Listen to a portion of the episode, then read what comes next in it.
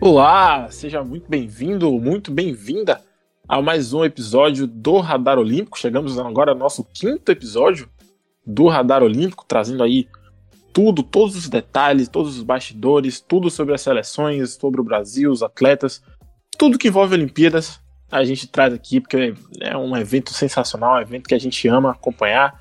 E sem mais delongas aqui, vou logo apresentar as minhas convidadas hoje, as nossas convidadas, as nossas integrantes, que vai fazer esse episódio maravilhoso comigo. Primeiro vamos com ela, Flávia Morichita, veterana aqui no Radar Olímpico já. Oi, gente, mais uma vez aqui, mais uma vez muito feliz de estar participando. Como eu já disse em todos os episódios que eu tô aqui, eu gosto muito das Olimpíadas e acho que é muito importante a gente falar sobre esse evento enorme, né, e super importante. E é isso aí, né? Vamos lá que tem muita coisa pra gente discutir hoje. Quem completa o time agora é ela, Luísa Leivas, estreante aqui no Radar Olímpico. Seja bem-vinda, Luísa.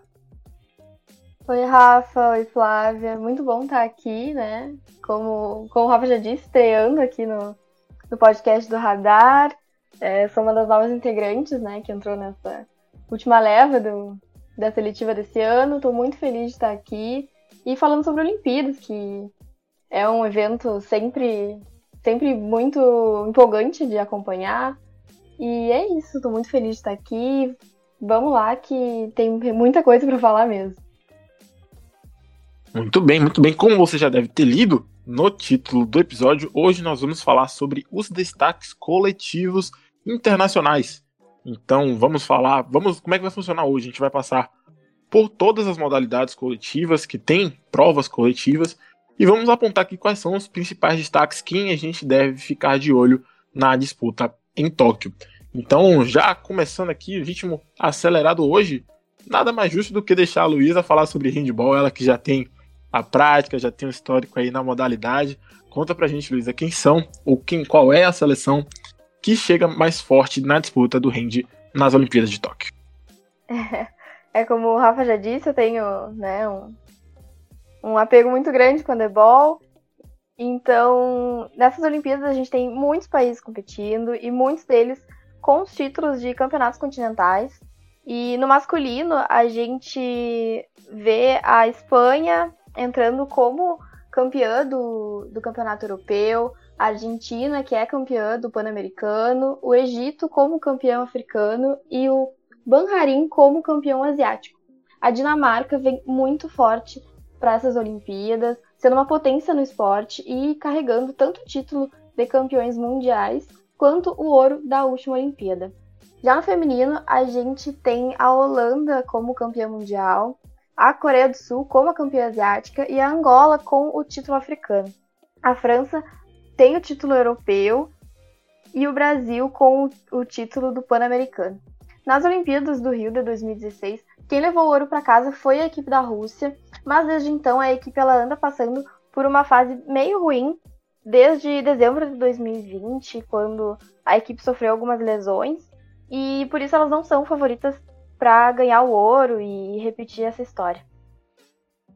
Perfeito, perfeito.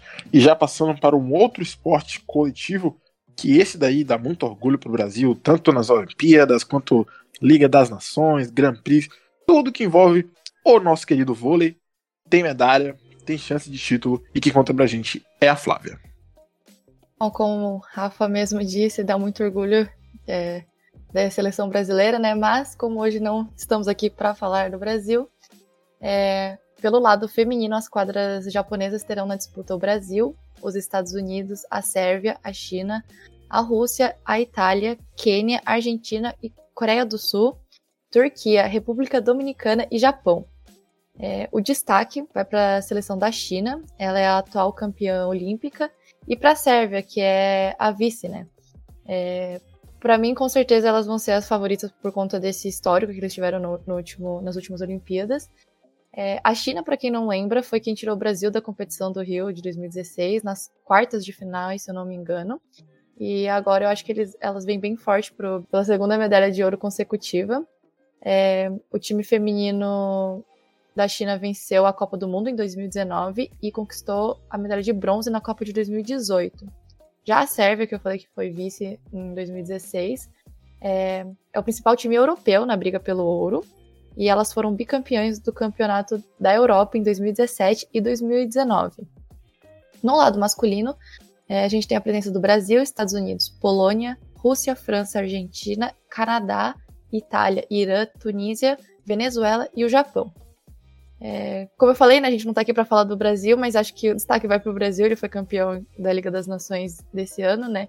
É, mas falando agora dos destaques internacionais, é, de fora a gente tem a Polônia, que é bicampeã mundial, a Rússia, que é campeã da Liga das Nações de 2019 e campeã olímpica de 2012. Então vale a pena a gente ficar de olho nessas duas seleções aí. Passando agora para o futebol, vamos, a gente precisa dividir em feminino e masculino também. O, no feminino a gente tem uma surpresa, né, que é a não participação da Alemanha. Elas conquistaram a medalha no, de ouro nos Jogos do Rio em 2016, só que acabaram não conseguindo a classificação para as Olimpíadas de Tóquio. E aí tem outras seleções também, como Canadá, Holanda, que sempre chegam bem, sempre chegam forte. A própria seleção brasileira também, que vem é, numa ótima fase no comando da Pia Sanrege. Só que é isso, como a gente está falando de seleções internacionais, com certeza todos os holofotes estarão apontados para a seleção dos Estados Unidos. Não tem para onde correr. As norte-americanas venceram a Copa do Mundo em 2019 e são tetra, tetra campeãs olímpicas.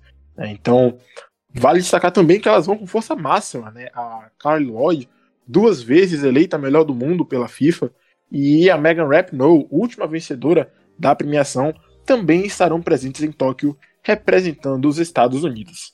É, já no masculino, a situação como disse, é favorável para o Brasil, né? Claro, como todos lembram, a nossa seleção é a atual campeã dos Jogos Olímpicos, aquela final sensacional contra a Alemanha nos pênaltis.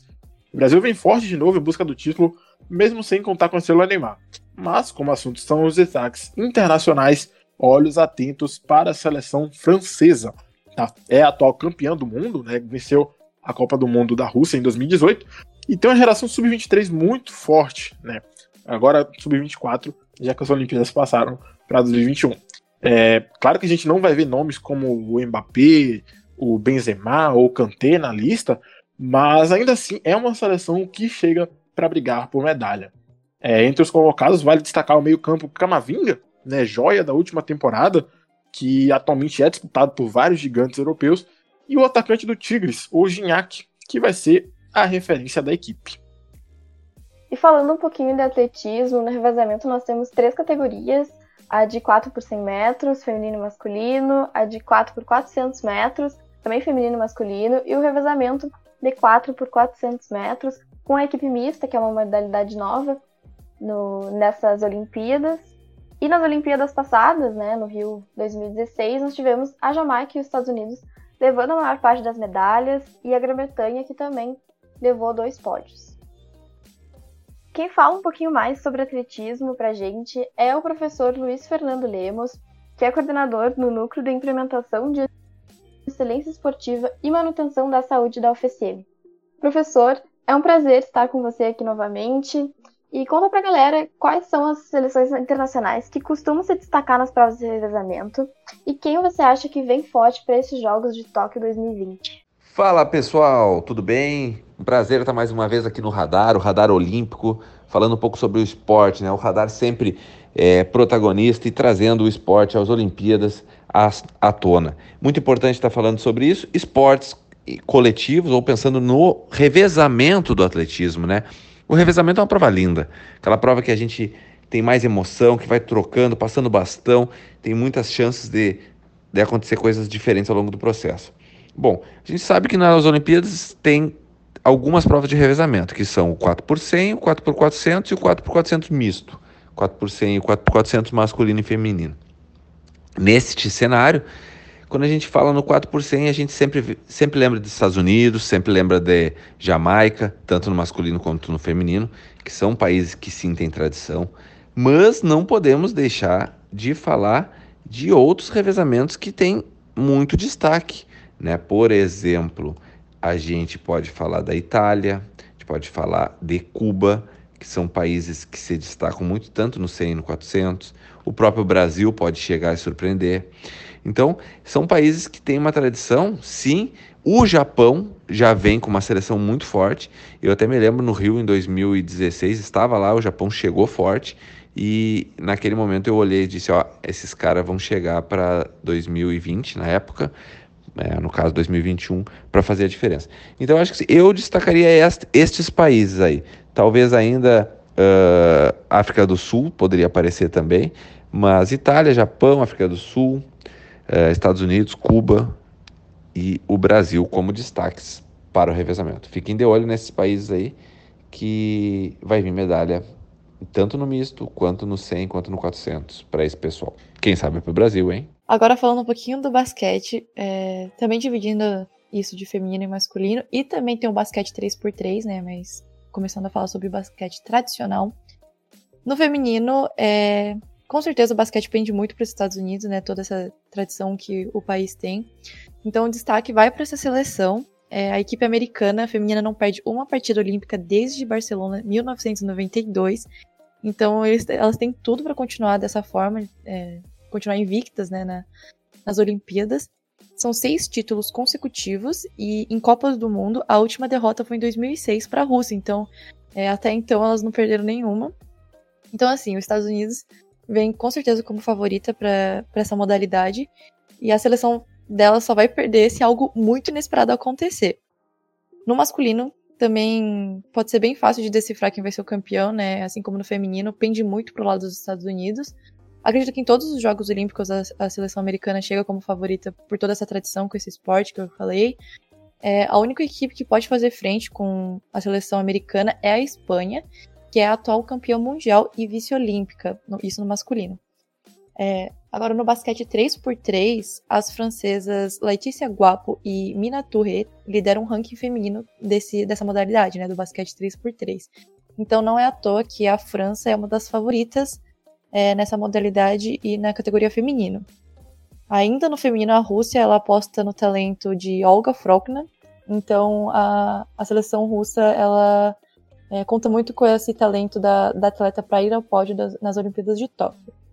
As equipes da China e da Romênia, elas correm meio por fora assim desse, desse favoritismo, mas elas vêm com uma delegação muito forte para essa modalidade. No masculino, a Sérvia é a que fica à frente das demais seleções. É, só para vocês terem uma ideia, o quarteto sérvio tem quatro jogadores entre os cinco melhores do ranking mundial. Então, é, com certeza, um favorito à frente. O destaque vai para Dusan Bolu. Ele é considerado o melhor jogador de basquete 3x3 do momento. Mas a gente é o que eu falei antes, né? Se a gente fala em basquete, os Estados Unidos tem que estar no meio. É, o, o, grupo dos Estados Unidos é liderado por Dominic Jones. O, os americanos são os grandes adversários da Sérvia pelo topo do pódio em Tóquio. E a Letônia, Eslovênia, Lituânia e Rússia é, vão correr por fora, assim, meio que disputando pelo bronze. E passando agora para a natação, nenhuma surpresa, nenhuma novidade. Não é de hoje que os Estados Unidos dominam as provas, né? Uh, nos Jogos do Rio, das seis provas de revezamento, tanto feminino quanto masculino, Estados Unidos venceram cinco e ficaram com uma prata. Então, assim como um mais um dá dois, também é óbvio que os norte-americanos vão varrer as medalhas de ouro da natação. E numericamente, o resultado pode ser ainda melhor do que do Rio, já que nessa edição teremos a estreia do revezamento 4 por 100 misto. E falando um pouquinho de hockey na grama, o país que tem a maior força na história é a Índia, que já, que já venceu oito ouros desde que entrou na categoria.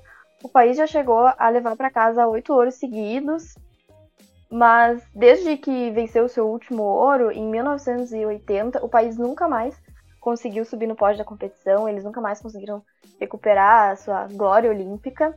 E atualmente, a, os países que se destacam internacionalmente são bem diferentes. A Índia não chega, não chega nem perto de estar aí no top 5.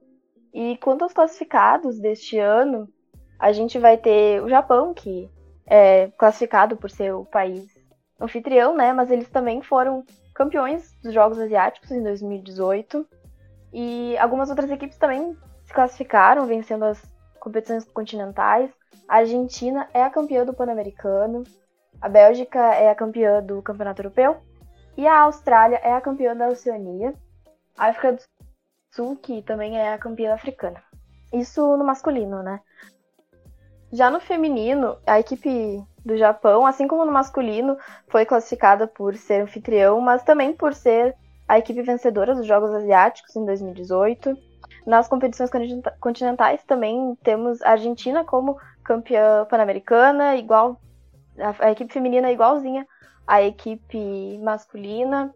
A Holanda foi campeã na Europa e a Nova Zelândia na Oceania e a África do Sul no Campeonato Africano. Tanto no masculino quanto no feminino, né, no, no hockey da grama, a Argentina é a favorita ao pódio. No masculino, a Argentina chegou a levar o ouro no Rio, nas Olimpíadas do Rio em 2016. E no feminino, a Holanda é uma das, também das, uma das equipes favoritas, que, tem, que levou a prata nas Olimpíadas do Rio em 2016. O time ele passou por grandes melhorias desde as últimas Olimpíadas e está aí como a segunda favorita, só atrás da Argentina. Agora falando um pouquinho do beisebol e do soft, relembrando aqui, né, que esses dois esportes voltaram esse ano para o catálogo olímpico. A última vez que foram disputados foi em 2008. E naquele tempo a Coreia do Sul foi a campeã, então a gente pode esperar um destaque para essa seleção. Além deles, a Cuba, ela foi vice-campeã, mas ainda não está confirmada na, como uma seleção que vai disputar essa modalidade. E os Estados Unidos que ficou em terceiro. Os Estados Unidos e o Japão, eu acho que eu, no primeiro episódio a gente falou sobre esses esportes um pouco mais, eles têm uma tradição bem grande é, com beisebol e softball, então quando se fala nesse esporte, eu acho que a gente tem que ficar de olho. E Mas a seleção japonesa ficou em quarto lugar é, em 2008. No softball, que é a modalidade feminina, né, disputa feminina do beisebol, o destaque vai para os Estados Unidos, que elas são tricampeãs olímpicas e possuem quatro atletas com três medalhas de ouro. Além da seleção americana, a seleção japonesa é bem forte. É, além de toda essa tradição que eu falei, a equipe vai jogar em casa, né? Então é um ponto a se considerar e para ficar de olho. Passando agora para a vela, né? Mais uma modalidade que a gente poderia aqui passar horas falando do Brasil, dando destaque a equipe brasileira, já que é uma das modalidades que mais rendeu medalhas de ouro ao Brasil na história das Olimpíadas. E, claro, quem tem a dupla Martin Grael e Kayana Kanji, com certeza só pensa em medalha de ouro. Mas, como o nosso assunto são os destaques internacionais, não podemos deixar de falar da Grã-Bretanha. Olho na Hannah Mills. Foi medalha de prata velejando com a Saskia Clark na modalidade 470 nos Jogos de Londres e depois ganharam ouro aqui no Brasil nas Olimpíadas do Rio. Dessa vez a Hannah tem uma nova parceira, a Elif McIntyre, e juntas as britânicas vêm com todo o gás para garantir a segunda medalha de ouro consecutiva. E agora, falando de remo, nós temos 14 categorias, então são muitas, é até meio impossível estimar quais países são candidatos para o pódio de cada uma, mas os Estados Unidos, né, como, como, como sempre, tem o maior número de medalhas no esporte e a Grã-Bretanha também tem a cultura de sempre levar uma medalha para casa.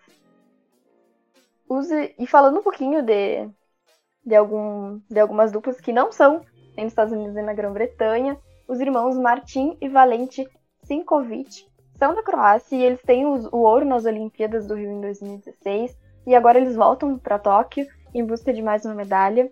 No feminino, nas duplas, a gente também vai ter a Kerry Gowler e a Grace Prendergast, da Nova Zelândia, que são campeãs mundiais no feminino e é uma dupla aí favorita ao ouro.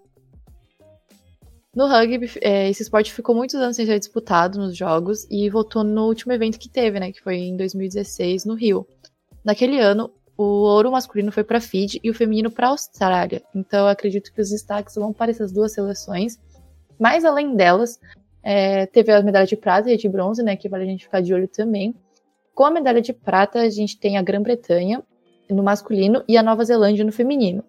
E com a medalha de bronze, a gente tem a África do Sul no masculino e o Canadá no feminino. Então, acho que vale a pena a gente ficar de olho, porque acredito que as seleções que foram bem no ano passado têm bem, bastante chance de estar bem de novo nesse ano, né? E agora, falando de canoagem, duas seleções, dois países que tradicionalmente se destacam é a Alemanha nas provas de velocidade que inclusive subiu sete vezes ao pódio nas Olimpíadas do Rio, e a França, né, na canoagem slalom. mas como já é tradição aqui no Radar Olímpico, falou em canoagem, é hora de acionar o professor Luiz Fernando. Né? Então, professor, é, você que acompanha de perto as disputas da canoagem, é, fala pra gente quais são os países que mais se destacam nos jogos, né? Que mais se destacaram nas últimas edições dos jogos. E quem é que você acha que chega forte para a disputa? Falando da canoagem, nas provas coletivas, as, as embarcações de dois e quatro atletas, como o K4 para quatro atletas, o K2, o C2, nós temos no Brasil o grande destaque, o nosso barco C2, que pode vir brigar por o ouro.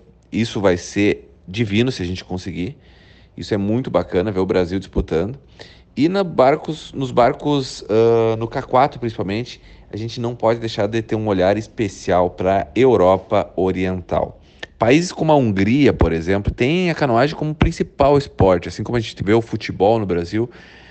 É, a gente vê a torcida pulando em épocas que pode ter torcida, né, em Jogos Olímpicos anteriores quando vem é, barcos, uh, por exemplo, húngaros, búlgaros, né, brigando por medalha. É muito bacana ver isso. Também a Itália, Estados Unidos, Cuba, são países que têm tradição e não dá para deixar de, de, de, assistir essas provas. São muito emocionantes. Final de, de provas, quando as embarcações sobem, começa a aumentar o ritmo, aquele remada sincronizada todos remando no mesmo instante para aplicar a força na água no mesmo instante para assim fazer a embarcação subir, subir e ganhar velocidade.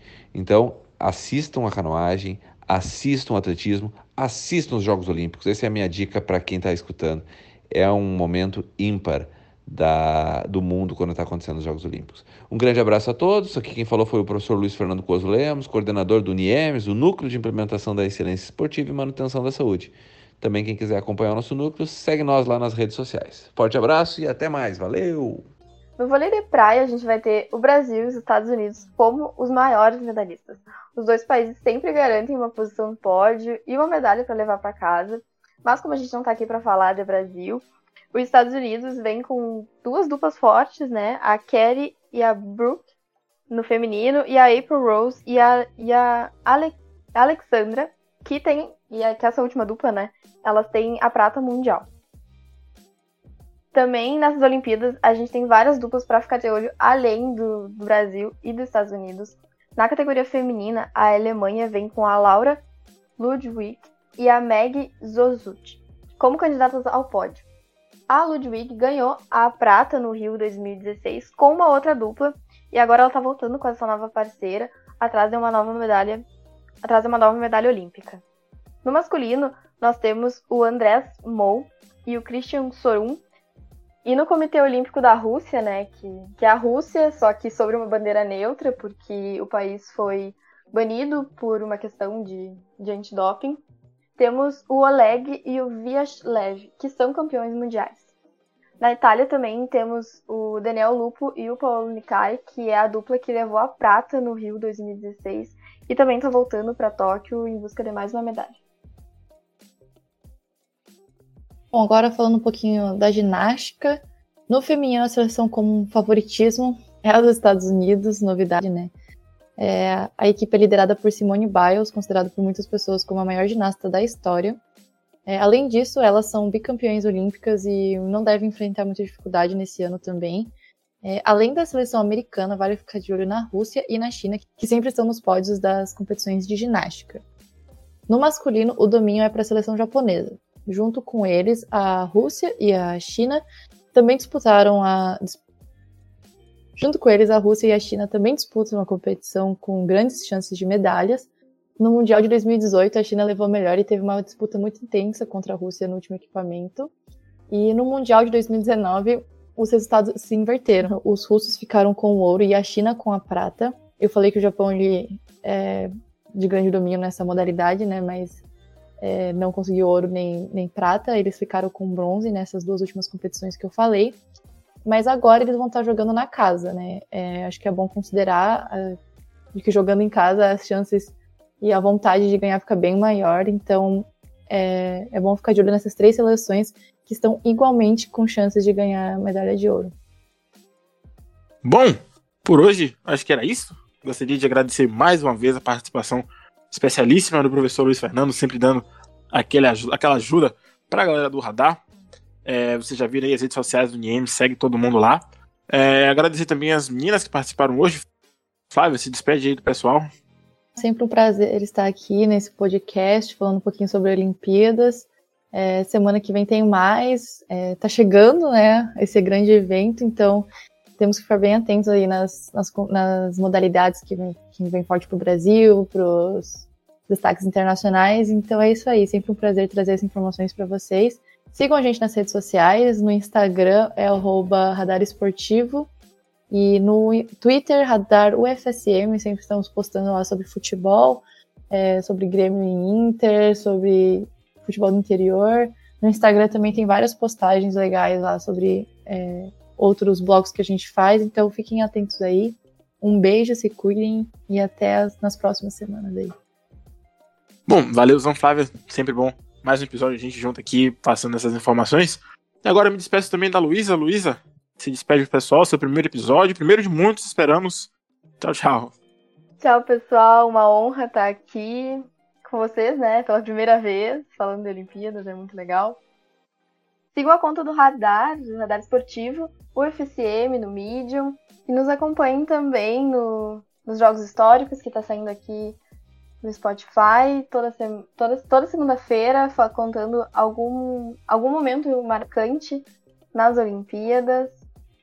E é isso, muito obrigada por, pela companhia, e é muito bom estar tá, tá fazendo uma estreia aqui. Muito obrigada. E é isso aí, é isso aí. Não deixem de acompanhar também o Radar na Rodada, nosso podcast semanal, trazendo os principais debates do futebol gaúcho, futebol do interior também, futebol nacional, e quando sobra um tempinho a gente fala de futebol mundial também, dos outros países ao redor do mundo. Toda terça-feira, à tarde, aqui no Spotify, no Deezer, no Google Podcast, no seu serviço de streaming favorito. Nos vemos na próxima semana com mais um episódio do Radar Olímpico. Tá chegando perto do final, mas por uma boa causa porque já vai começar os Jogos Olímpicos. Próxima semana, episódio sobre. A, nós vamos montar a projeção do quadro de medalhas das Olimpíadas de Tóquio. Então, esperamos vocês lá. Até semana que vem. Um abraço. Tchau, tchau.